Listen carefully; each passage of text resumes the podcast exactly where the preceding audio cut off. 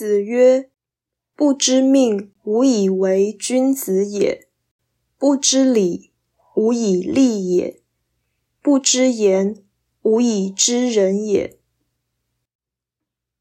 孔子说：“不知天命，即无法成为君子；不知礼仪，即无法为人立业；不知言语，即无法了解人格。”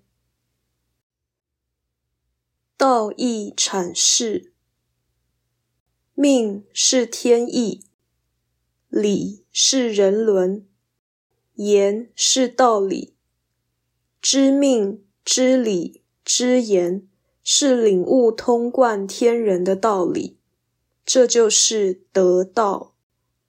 《论语》以此告终，上称德仪。